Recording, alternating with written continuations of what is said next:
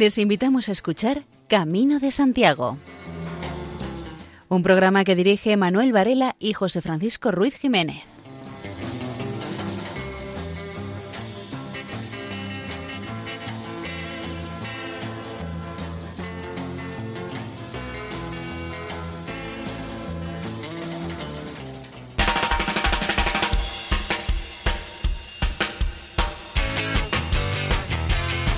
Queridos oyentes, les damos la bienvenida a un nuevo programa de Camino de Santiago en la sintonía amiga de Radio María.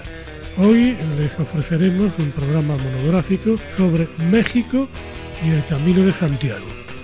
Realmente hoy teníamos pensado pues, eh, en este nuestro último programa del año 2019 un monográfico especial acerca de los tacos mexicanos de la Concongrelo y de los burritos de pulpo con cachelos, pero como no nos han llegado las recetas todavía, tenemos que dedicarnos a hablarles de otro tipo de cuestiones.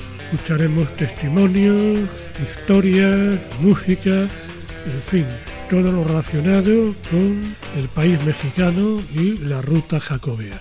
Y sin mayor dilación, entramos en materia.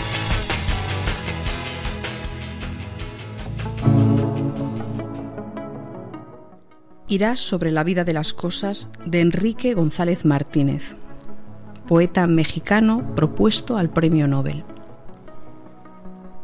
Irás sobre la vida de las cosas con noble lentitud, que todo lleve a tu sensorio luz, blancor de nieve azul, de ninfas o rubor de rosas.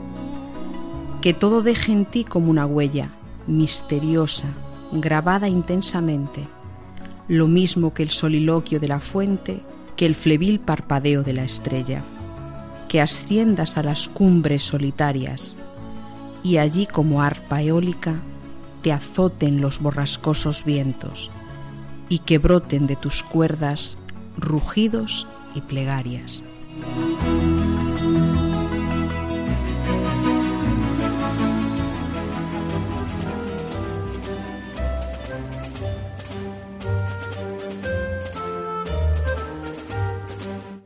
La Iglesia en México celebra los 500 años de evangelización.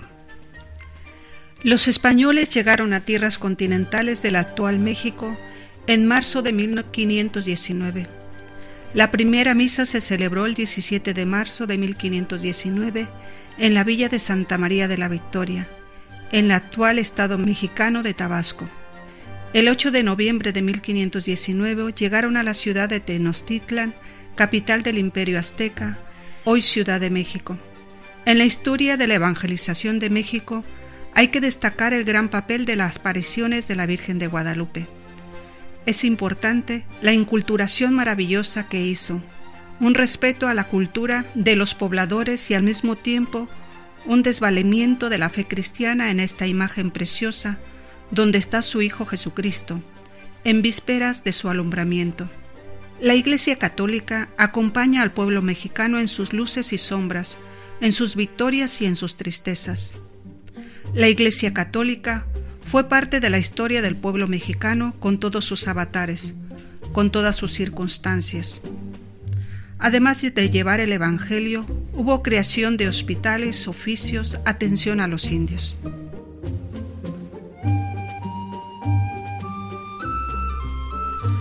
Los franciscanos y el culto a Santiago Apóstol en México.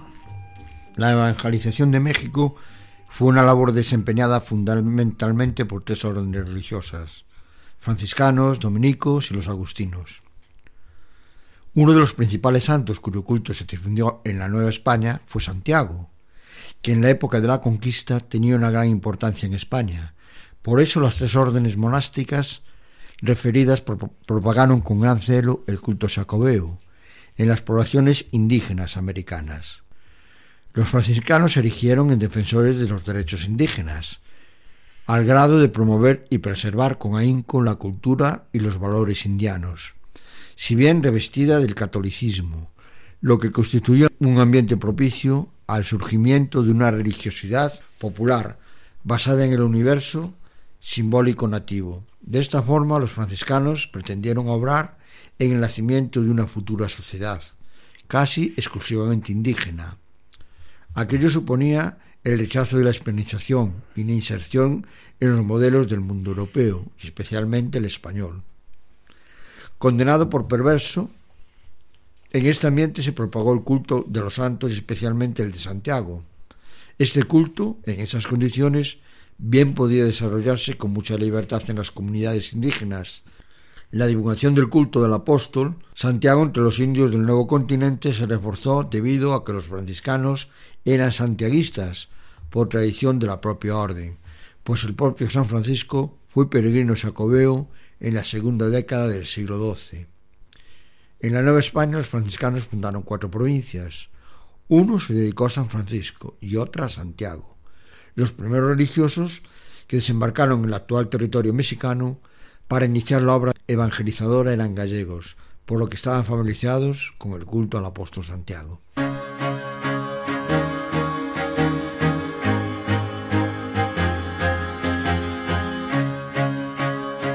Los dominicos y agustinos, el culto a Santiago Apóstol en México. Los dominicos se identificaban con el apóstol Santiago, porque de su fundador, Santo Domingo, se cuenta que intervino para salvar a unos peregrinos jacobeos ingleses que estaban a punto de naufragar en el mar, pero se libraron de morir mediante el auxilio del santo. En México, los dominicos utilizaron en el siglo XVI conventos que establecían para consolidar las normas internas en los territorios que se les atribuía.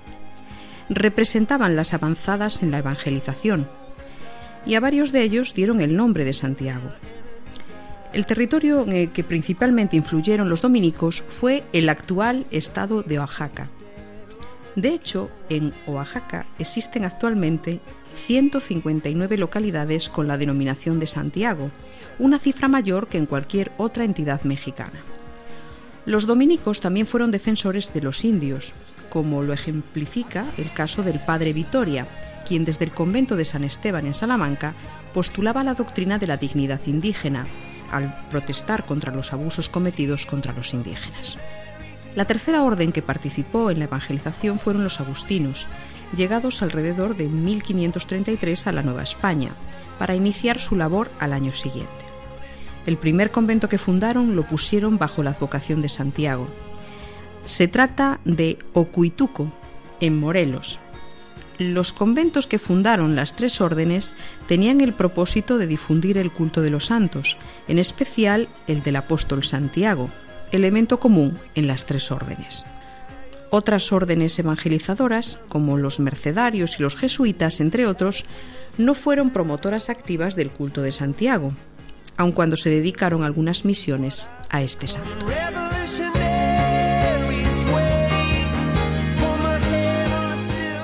La historia de la adopción del culto indígena Santiago se divide en tres etapas.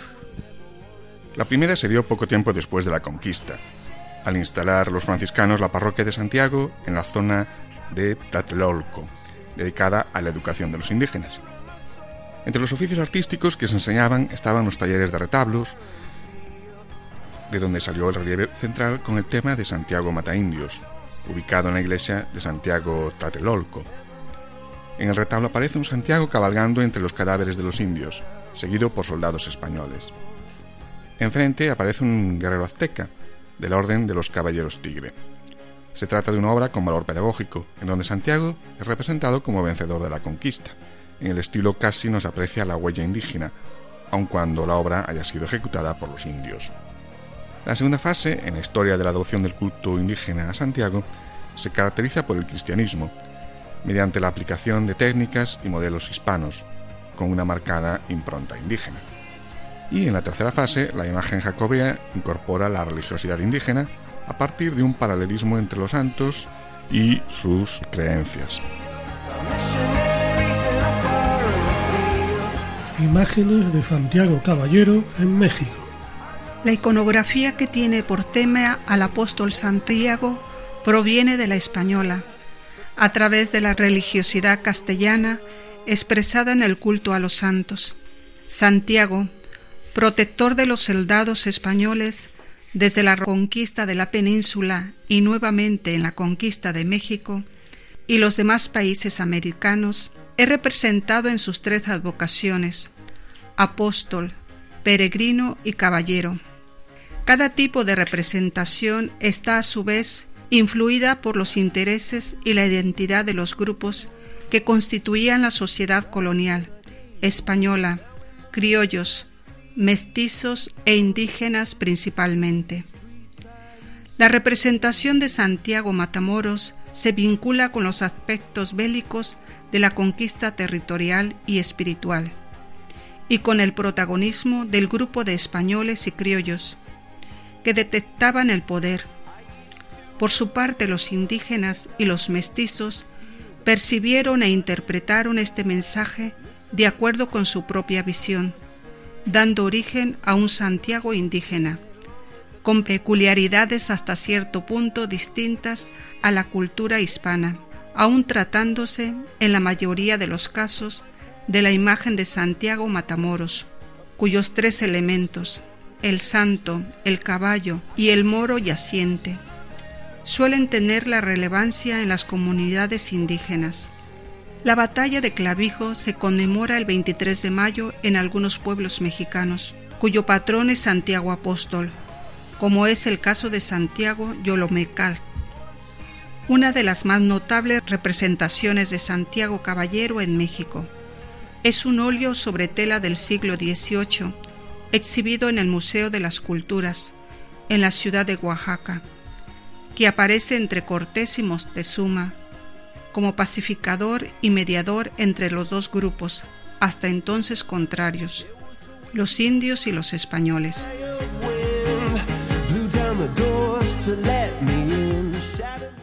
Imágenes de Santiago Peregrino en México.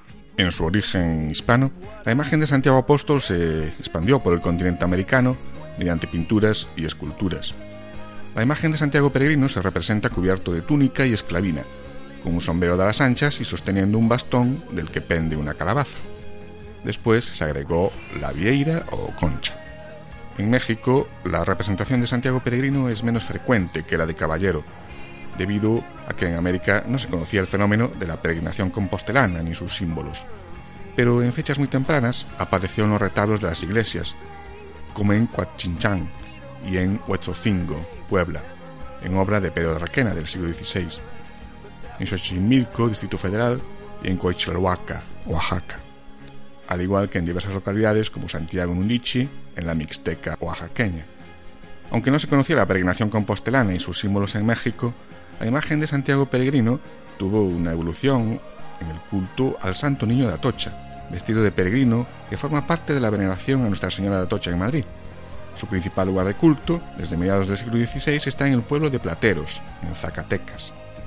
Y en el siglo XIX se le consideró como el símbolo de la emancipación de los mexicanos de la madre patria. Su devoción está expandida por todo México. El Santo Niño de Atocha y Santiago Peregrino comparten simbolismo, que llevan bastón, calabaza, capa con mantillete, adornada con una vieira y sombrero de ala ancha. En las imágenes que se difunden en México de este santo niño aparece con tez morena y pelo negro, si bien el que está en brazos de Nuestra Señora de Atocha es rubio y con rasgos europeos. Es notable que la imagen del Santo Niño de Atocha, que se venera en el santuario de Plateros, en Zacatecas, sea también rubia, aun cuando en las imágenes tradicionales del mismo, que se encuentran en muchas casas y comercios en México y Centroamérica, aparece con tipo mestizo.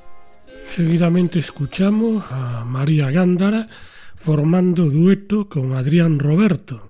Interpretan Guía Nuestro Camino del disco El mismo cielo.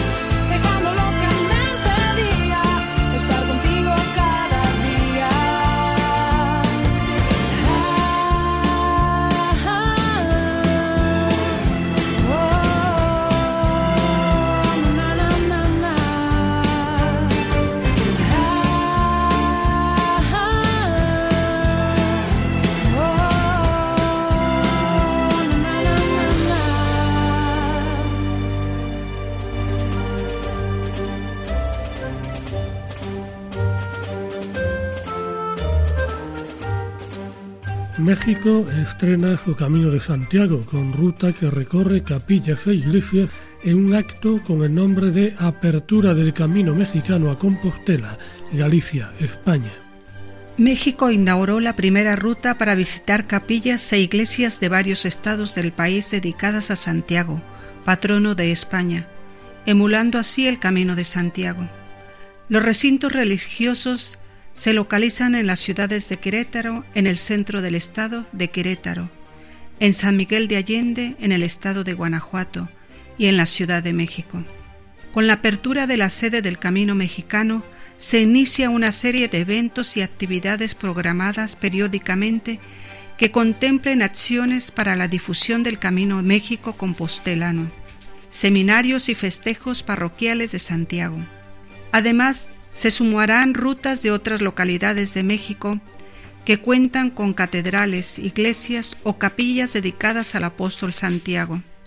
De inicio se trabaja en San Miguel de Allende y la Ruta de las Indias, uniendo a la ciudad de Querétaro y su Catedral de Santiago con la Iglesia de Santiago en Tlatelolco, en la Ciudad de México. Todos estos son sitios inscritos en la lista del Patrimonio Mundial de la UNESCO. La ceremonia de apertura del Camino Mexicano de Santiago se llevó a cabo en la iglesia de Santiago de Tlatelolco, en la Ciudad de México. El acto estuvo a cargo de Alejandro Rubín, canciller y vicepresidente de la Orden del Camino de Santiago en España, y Marianela Peña Romero, comendadora de la Orden de Santiago en México. Alicia Salinas de la Madrid hizo el Camino de Santiago y la experiencia le dio para escribir 365 reflexiones. En un libro, Un intenso ti, El Camino de Santiago, una reflexión diaria, publicado en 2015. Hace una reflexión sobre la vida como un camino en el que todos somos peregrinos. En este libro nos comparte su experiencia sobre una peregrinación que realizó con su madre Santiago de Compostela, a través de 365 reflexiones. Narra su aventura física, emocional y espiritual, entrelazándose lo divino y lo humano, en un camino de autodescubrimiento. Alicia Salinas ha publicado seis libros más.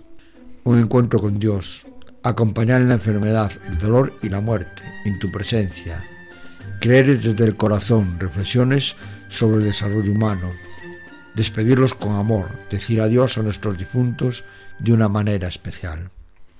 Alicia Salinas de la Madrid es licenciada en Ciencias de la Educación y cuenta con una maestría en Educación Familiar, así como certificaciones en coaching e hipnosis en terapia y rendimiento. Tiene una amplia experiencia impartiendo cursos, conferencias y asesorías sobre desarrollo humano y tanatología.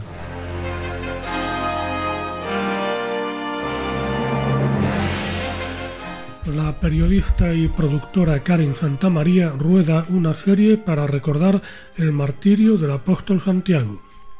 La serie Rumbo a Santiago es un proyecto televisivo de varios capítulos.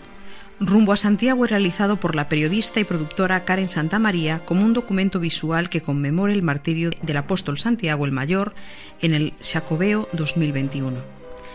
La serie contempla filmar las ciudades eh, Santiago en México haciendo un paralelismo con Santiago de Compostela, España, proyecto que Santa María ha emprendido desde 1997, visitando 17 países. Aunque hay más de 322 topónimos, fueron seleccionadas comunidades en Oaxaca, Tamaulipas, Querétaro, Veracruz, Estado de México, Morelos, Chiapas y Nuevo León. Santiago hace honor a su categoría de pueblo especial porque además de pintoresco, conserva mucho de su cultura, que no tiene nada que pedirle a Querétaro o a San Miguel de Allende. Destaca Karen Santa María, que estudió en la Universidad de Monterrey. Durante tres meses el equipo de producción se involucró con artesanos, empresarios, sacerdotes, la Asociación de Scouts de Nuevo León y el Consejo de Historia y Cultura de Santiago para emprender diversas iniciativas culturales. Incluso se creó una presentación especial de pan de lote con la imagen de Santiago Apóstol. La idea es que Santiago, Nuevo León, tenga un puente y hermanamiento con el Santiago de Compostela en España. La serie Rumbo a Santiago también se ha producido en ciudades en Chile, Argentina, Ecuador, Colombia, Venezuela, Panamá, Guatemala, República Dominicana, Nicaragua y México se transmitirá a la par de la conmemoración del Jacobeo 2021 en canales de televisión pública y privada de España, Estados Unidos y México.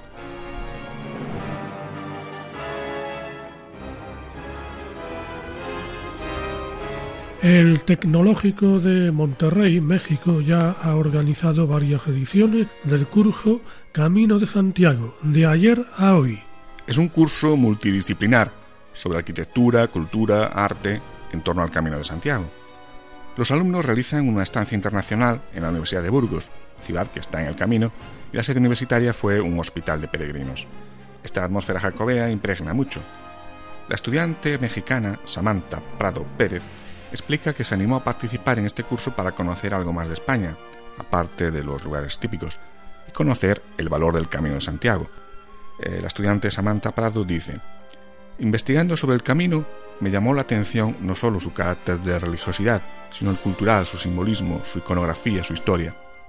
Creo que debemos conocer nuestro pasado, que determina nuestro futuro y nos ayuda a no repetir errores. Personalmente, esta experiencia, la estancia fuera de casa, conocer otras culturas, convivir con otras personas, para mí supone un reto muy bonito que creo que me hará madurar y será una experiencia inolvidable. Además, espero realizar completo el Camino de Santiago algún día. A lo largo de cuatro semanas, los estudiantes del Tecnológico de Monterrey, México, conocen la importancia que ha tenido y tiene el Camino de Santiago, no solo como ruta de peregrinación, sino como espacio de transmisión de cultura, arte, pensamiento y sobre todo de comunicación entre pueblos. El programa académico, eh, en el que participan casi 20 profesores de la Universidad de Burgos, incluye sesiones teóricas en el aula y visitas a la ciudad, la catedral, el monasterio de las Huelgas, el Hospital del Rey, la Cartuja, obras de ingeniería como Presas, el Museo del Libro o diversas empresas, además de realizar varias rutas del camino y un viaje a Santiago de Compostela de tres días. Osvaldo Mazorra y Arce Torres son un matrimonio que evangeliza y lleva el mensaje del Evangelio a través de la música. Ambos conforman el grupo musical Salve, que llegó a España desde México en 2009 fueron galardonados con el Premio de Religión en Libertad 2019 en el apartado Música Católica. Además, organizan peregrinaciones, y ya las han hecho, a Polonia, Asís, Roma, Navarra y Ávila.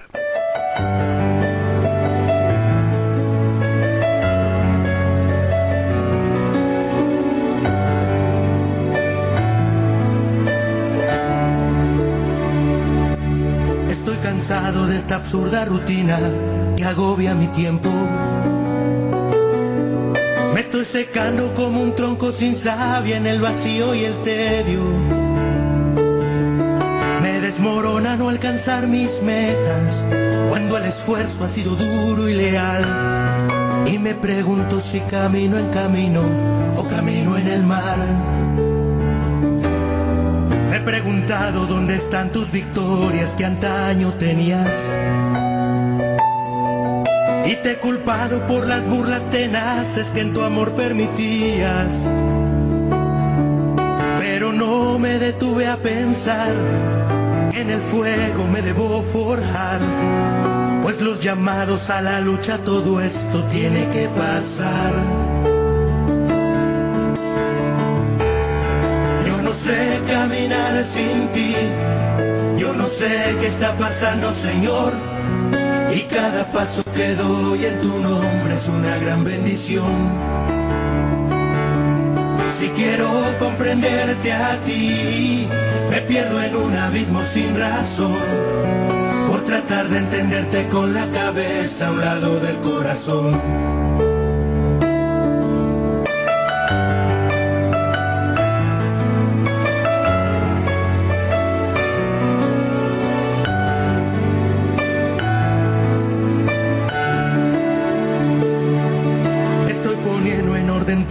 Cosas para alzar el vuelo.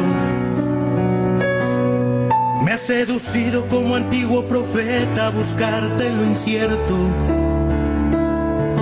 Cada vez que quise decirte no, tú me hiciste declarar un sí. Pues yo no sé elevarme sin tus alas ni arriesgar sin ti. Yo no sé caminar sin ti. No sé qué está pasando, Señor. Y cada paso que doy en tu nombre es una gran bendición. Si quiero comprenderte a ti, me pierdo en un abismo sin razón. Por tratar de entenderte con la cabeza a un lado del corazón. Yo no sé caminar sin ti. Yo no sé qué está pasando, Señor. En todas partes y en cada momento vamos juntos tú y yo. Si quiero comprenderte a ti, me pierdo en un abismo sin razón. Por tratar de entenderte con la cabeza a un lado del corazón.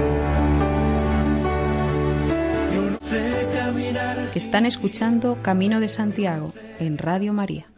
En este programa especial monográfico sobre México en el Camino de Santiago contamos con una nueva voz y precisamente se trata de una voz mexicana, concretamente del estado de Michoacán, Mónica Maldonado Jaime, misionera eucarística de Nazaret. Y precisamente ella nos va a contar eh, un poco su peripecia, que le trajo aquí su peripecia vital, claro. Ya, pues este, yo soy religiosa, misionera eucarística de Nazaret, como ya lo decía, pues mandada por mi congregación, ¿no? Por mis superiores. Hemos venido a ser aquí en Lugo, en esta ciudad, que es la ciudad del sacramento, que se tiene pues esa devoción y ese amor a Jesús sacramentado y que está expuesto pues desde hace muchos siglos inmemorables, ¿no? Entonces, como somos eucarísticas y misioneras, venimos aquí a la ciudad de Lugo por un año hacer pues un tipo de acompañamiento y para fomentar esta devoción a Jesús Eucaristía. Estamos aquí pues colaborando en lo que pues la diócesis nos ha pedido, ¿no? Extender este amor a Jesús sacramentado, ya que nuestra espiritualidad es esa. Somos fundadas por el santo Manuel González, que es el obispo de la Eucaristía. Y nuestra espiritualidad es pues dar y buscar compañía a Jesús con este espíritu de reparación vemos que la ciudad de Lugo pues necesita de esta presencia y de que trabajemos a través de extender esta devoción a Jesús Eucaristía. Ya lo tiene, pero hay que reavivarlo, hay que fomentarlo, ¿no? ¿Cuántas hermanas sois en Lugo? Estamos dos hermanas nada más, la hermana María Esther y yo. Hemos venido solo por un año y llevamos en el tercero. Aparte de la experiencia religiosa, ¿qué más ves en Lugo? ¿Te gusta Lugo? Ah, sí, me encanta. Sus gentes. Sí, sí, me encanta Lugo, sí, sí, la gente muy acogedora. Eh, me encuentro muy bien, me gusta, me gusta Lugo. Al principio me espantaba un poco por la lluvia, por el frío, por todo, pero bueno, yo creo que me he ido adaptando y, y tiene unos paisajes preciosos. Yo creo que Lugo es acogedor. ¿Cómo nació la vocación de Mónica Maldonado Jaime en relación con la Eucaristía y con esta orden? Las hermanas fueron a México en el 83 y bueno, pues yo tenía inquietud vocacional. Las conocí a ellas de una manera pues un poco mm, pues así providencial, ¿no? Digo yo, porque yo trabajaba en, era dependiente en una zapatería y las hermanas pues fueron a buscar zapatos, ¿no? Escaron ahí, entonces eh, como la dueña sabía que yo tenía inquietud vocacional, me dice, ahora vete con estas religiosas que acaban de llegar aquí a Tacámbaro. Y yo dije, bueno, pues iré conociéndolas poco a poco. Pero me estaban trabajando ya en el acompañamiento las misioneras franciscanas de San José. Yo tenía ahí dos tías religiosas. Entonces, pues parece que yo iba por ahí, ¿no? Con las tías. Y ya al llegar las hermanas, pues me invitaron a un encuentro vocacional. Acudí a ese encuentro y bueno, pues ya las fui conociendo, me invitaron a, a, Nazaret, nuestras casas se llaman de Nazaret. Como estamos en el Camino de Santiago, llevas tres años aquí, ¿cuál es la experiencia tuya con los peregrinos? Ah, pues ha sido una experiencia muy buena. Yo estoy en la catedral, entonces, pues, la acogida, y he tenido pues varias conversaciones con muchos peregrinos, sobre todo mm, bastantes mexicanos, argentinos, también italianos, que ahí nos entendemos un poquillo, porque yo el italiano no, pero bueno, que hemos podido conversar y dialogar. Entonces, una experiencia de encuentro personal, un encuentro con Dios, una experiencia de la belleza de la naturaleza, de la creación y del silencio. Entonces, pues yo pienso que es un acercamiento a Dios y un, una conversión, un encuentro, encuentro profundo con Dios. Además, tiene una cosa muy buena en la Catedral de Lugo para el peregrino y, pues, y sobre todo para, bueno, para, los creyentes, ¿no? pero sobre todo para el peregrino, que encuentra la tranquilidad esa, mm. el silencio, que lo agradece mucho. Eh, el peregrino cuando viene andando, lo agradece de verdad. Y luego, pues también el hecho mismo de que estemos ahí en la catedral, les invitamos a pasar a hacer un poquito de oración ante Jesús sacramentado. Y a muchos de ellos, pues les, les ha gustado, se han sentido bien y, lo han agradecido, ¿no? Para otros que vienen haciendo el Camino de Santiago de una forma pues turístico o algo así, les ha parecido una experiencia muy buena, pero nada más haya llegado. ¿sí? Ya llegando a Santiago ya les mandábamos saludos para el santo y ya como que eso les quería decir algo, ¿no? Y pienso yo que, que tocará, que toca a Dios, toca los corazones. Sí, sí. De la misma manera que mucha gente de estas tierras se expandió por todo el mundo para evangelizar, ahora resulta que nos están devolviendo a nosotros esa evangelización y esos evangelizadores, cosa que creo que necesitamos muchísimo en estos tiempos, así que es muy de agradecer. Entonces, desde aquí a Mónica Maldonado Jaime y a todos aquellos que desde cualquier lugar vienen a reevangelizarnos, les damos la bienvenida, les damos las gracias y bueno, continuamos con nuestro programa.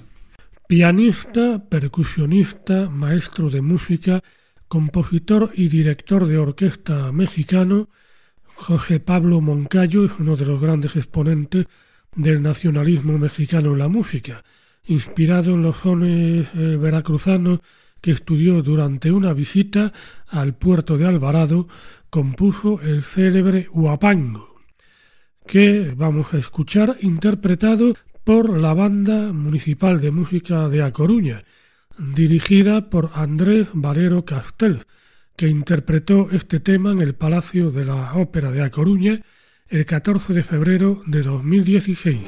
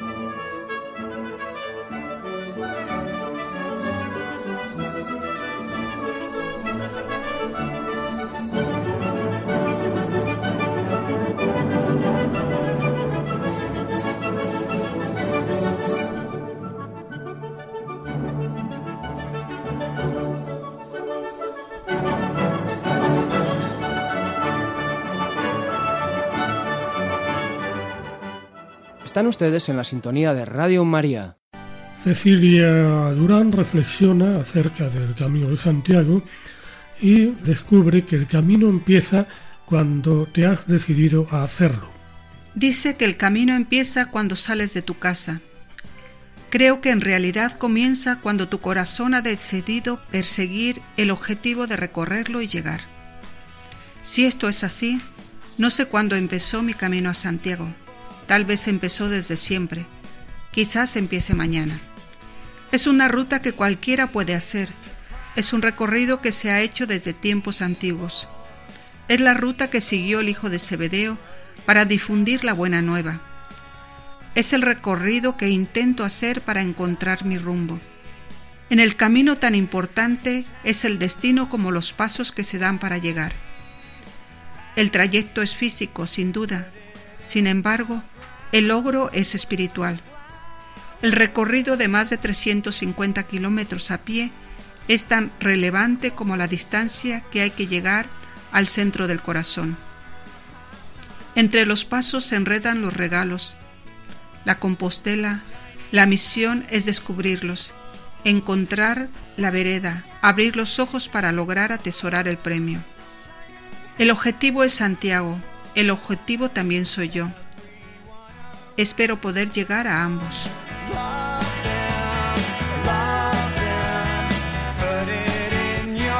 Cecilia Durán reflexiona sobre su tiempo de espera en un Madrid muy caluroso. Por más que uno coordine todo y trate de sincronizar tiempos y movimientos de la mejor manera, siempre hay lazos de espera.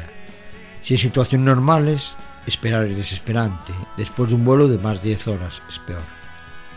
No me puedo quejar. He tenido tiempo de todo, en realidad, de mucho. Madrid, como siempre, me recibe bien y de buenas. Ya había mi editora, comí con mis amigas madrileñas, dejé la mitad del equipaje encargado, regresé al aeropuerto y una vez más hay que tener unos momentos de espera. Tengo sueño y una sensación de que voy flotando sobre agua. Es el cansancio.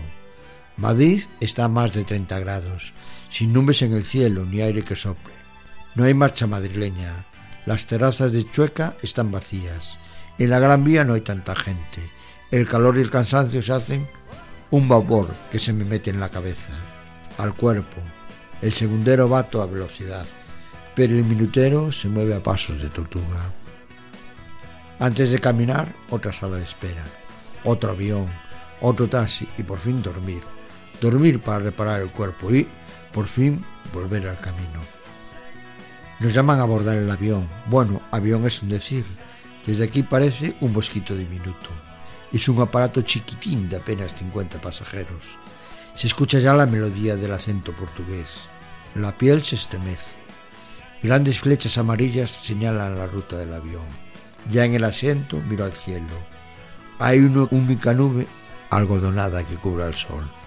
Los rayos en forma de concha señalan rumbo a Portugal. No hay duda, el camino ya inició.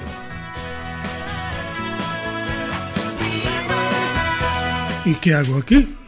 Reflexiones sobre la razón que le lleva a peregrinar.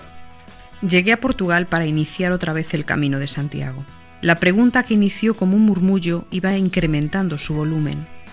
Quise ignorarla. Imposible. Se hacía escuchar. ¿Qué hago aquí? Tan lejos de casa y de los míos, dispuesta a dejar que me broten ampollas, a sudar, a caminar hasta que se me acaben las suelas. ¿Para qué? Pensé que a veces a los peregrinos se les tacha de algo más que ingenuos. El piso se sumió unos centímetros y la cabeza me daba vueltas. Encima empezó a llover. El agua me persigue. Una tormenta tan fuerte y continua como la persistencia de la duda. Nada pasa en el camino sin un motivo. Decidí enfrentarme a la pregunta y con la mayor honestidad posible di mi mejor respuesta. Quiero caminar para abrir puertas, para destrabar el amor que se quedó enredado entre rencores, para iluminar respuestas que permanecen ocultas en la oscuridad, para pedir gracia, para mí y para los que amo. Caminar limpia, dejar que los malos sentimientos salgan para que el corazón quede vacío, listo para recibir las gracias prometidas. Con el alma llena de basura no hay espacio para lo bueno. En la mañana, con el espíritu ligero, todo es fácil. Una de las enseñanzas del camino es estar ligeros, de pesos físicos y también de los del alma. Ahora los pensamientos tienen el volumen adecuado, ese que permite mirar las flechas amarillas y las conchas que marcan la dirección. Un paso y otro, y otro, que llenan de alegría y serenidad. A veces, Efectivamente, después de la tempestad viene la calma. Es verdad que el agua persiste, también los arcoíris. Un arco perfecto se dibujó en el horizonte. La respuesta llegó en forma de símbolo. Cecilia Durán nos eh, hace llegar sus reflexiones en Coimbra, la antigua capital de Portugal. Inicio el camino desde la ciudad de Coimbra, ciudad universitaria. El rey Denis, un mandatario muy querido por su pueblo por ser andaluz y visionario, edificó la universidad más antigua del país y eso es un orgullo para los habitantes de Coimbra. Cuando llego a la ciudad los alumnos están regresando a clases. Nos toca ver las novatadas. Los decanos se visten totalmente de negro y con sombrero y capa. Los novatos no tienen ese privilegio. Ellos lucen orejas de burro de papel. Van coronados por la ignorancia y marchan por los callejones de esta ciudad antigua. Gritan consignas y se mueren de risa. Es bueno empezar en Coimbra. Aquí hay una tradición relacionada con el Camino de Santiago. Santa Isabel de Portugal, reina esposa de Denis, fue peregrina, caminó a Santiago. Su compostela fue la humildad. La soberana no iba con botas de senderismo ni ropa de licra antihumedad, iba con el hábito del peregrino. Al volver entró al convento de las hermanas Clarisas, regaló todas sus joyas y vivió de modo austero, y al morir fue enterrada en el convento antiguo. Su cuerpo permanece incorrupto. Salimos de la Quinta de las Lágrimas, un bellísimo lugar que debe su nombre a un mal amor. La hija del dueño se enamoró de un hombre de menor posición. Se amaron la fuente del amor, un ojo de agua cristalina que lleva otro, el de la muerte donde el padre asesinó a su heredera por no entender que aquel amor no le era aprobado. La madre de la chica lloró y lloró. Su tristeza dio nombre a la quinta de las lágrimas. El día está nublado y es agradable caminar así. El aire no es ni tibio, pero el ejercicio nos hace entrar en calor. La brisa se agradece. Vamos rumbo a Meallada y atrás se queda Coimbra, también las huellas de dos peregrinos. Continuamos escuchando el tema Guapango de José Pablo Moncayo, interpretado por la banda municipal de música de A Coruña.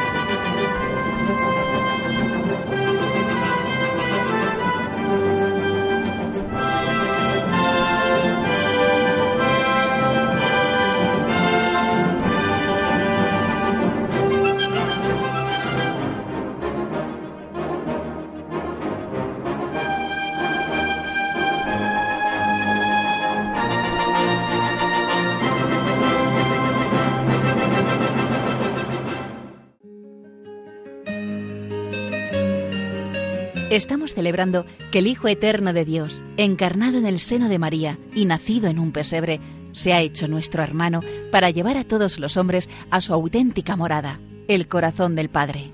Vayamos todos a Belén y ayudemos a los hombres que no conocen a Jesús a encontrar el camino al portal. Es lo que intenta hacer también Radio María, ser como la estrella que guió a los magos hacia el Salvador. Y para ello necesita la colaboración de todos, que pedimos especialmente en este tiempo navideño. Vuestra oración, compromiso voluntario y donativos. Colabora Puedes hacerlo en cualquier sucursal del Banco Santander en las cuentas de la Asociación Radio María. O si quieres que tu donativo desgrave fiscalmente en las cuentas de la Fundación Amigos de Radio María, indicándonos tus datos personales y DNI por teléfono si es la primera vez que lo haces. También por transferencia bancaria, giro postal o cheque a nombre de Fundación Amigos de Radio María, enviándolo a Radio María, Paseo de Lanceros 2, primera planta 28024 Madrid, proporcionándonos tus datos si quieres desgrabar. Si lo prefieres, puedes hacerlo a través de nuestra web www.radiomaria.es o llamar al 91 822 8010 y te facilitaremos todos los trámites. Radio María, la fuerza de la esperanza.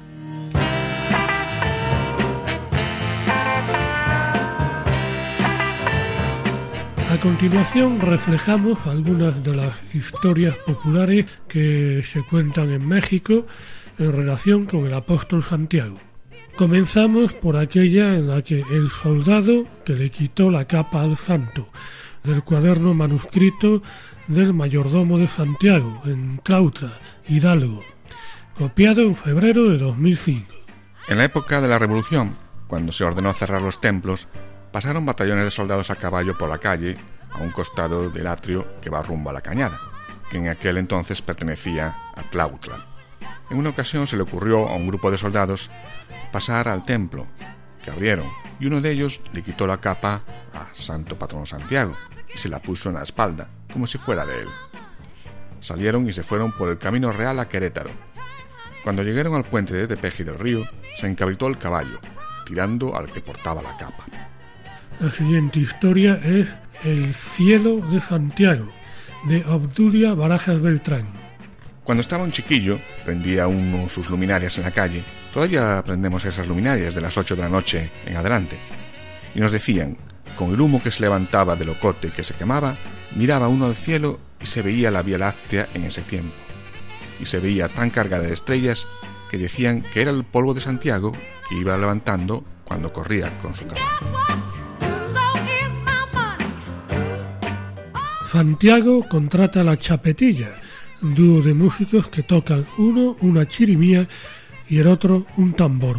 Historia de Calzada en 2003. No hace muchos años, un sacerdote pretendió quitar de golpe y porrazo una de las viejas costumbres ancestrales de los indios, la supresión del contrato anual de la chapetilla para el novenario de la fiesta de Santiago Apóstol, patrono del pueblo. Por consiguiente, para no contrariar al señor presbítero, los encabezados del festejo se abstuvieron de hacerlo. Pero esto es que, al iniciarse el novenario, se presentan los músicos autóctonos, lanzando al aire sus melodías peculiares ante el asombro de todos los habitantes del pueblo, que ya estaban enterados de que no habría música ese año. Pronosticaban que si tal cosa pasaba, la fiesta no serviría y el señor Santiago se disgustaría. Hubo varios comentarios a este respecto, infinidad de matices tomaron las conversaciones. Al preguntar sobre quién había llamado a los músicos, ellos contestaron que un señor vestido de gaucho que traía en la gorra un águila como general y montaba un caballo blanco. Ese señor les había dicho que fuesen a tocar, que ya se iba a empezar el novenario y aquí en el pueblo les pagarían. Por ello es que ese año no faltó la chirimía a su compromiso, y los azorados vecinos tejieron en la malla de su fantasía miles de conjeturas hasta llegar a la conclusión de que Santiago en persona había ido a contratarla, porque deseaba que ni por un solo año se dejase esa vieja costumbre tan arraigada en los indios que pone de manifiesto su folclore, su belleza mística y la fe depositada en el apóstol.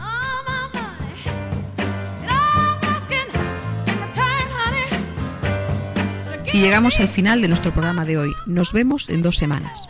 Es el último programa del año. Ya la próxima vez que salgamos a las ondas ya será el año 2020.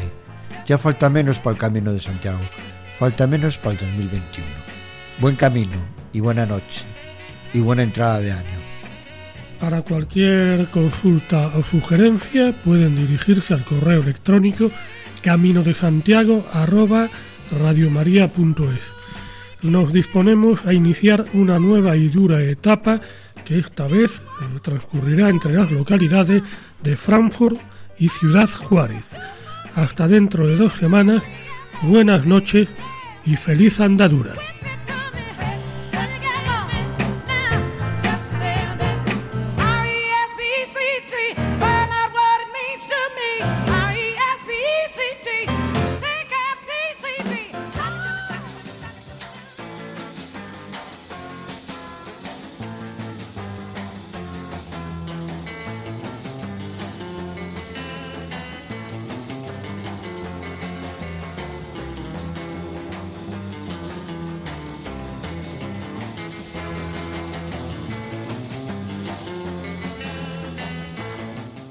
Han escuchado en Radio María Camino de Santiago, dirigido por Manuel Varela y José Francisco Ruiz Jiménez.